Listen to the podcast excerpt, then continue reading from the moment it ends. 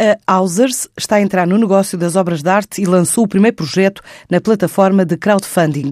Trata-se de um quadro do espanhol Secundino Hernández para cedência de empréstimo a um promotor através de uma galeria online. 145 mil euros que, a cinco dias do fecho do financiamento, têm a falta apenas 30% do total.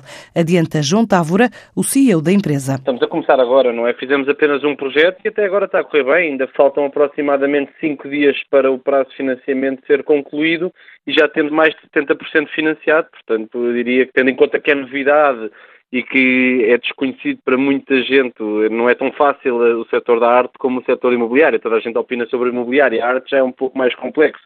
Tendo em conta todas estas restrições, penso que está a correr bem. Já temos mais de 70% do investimento conseguido, com mais de 250 investidores que participaram na oferta, portanto eu diria que sim, está a ser positivo. O projeto cativou até agora 250 investidores, com uma oferta de rentabilidade superior a 11%. Portanto, qualquer pessoa de qualquer parte do mundo pode investir. Neste caso, o projeto em concreto está a ser desenvolvido em Espanha, é um artista espanhol, é o Secundino Hernández, que é um, um artista que está bastante em voga, e que as obras têm valorizado bastante nos últimos tempos, portanto é um investimento que faz bastante sentido, segundo os especialistas em arte com quem trabalhamos e com quem o promotor também trabalha. É um valor relativamente baixo, está em linha com a maior parte dos nossos projetos, talvez um pouco por baixo, são 145 mil euros.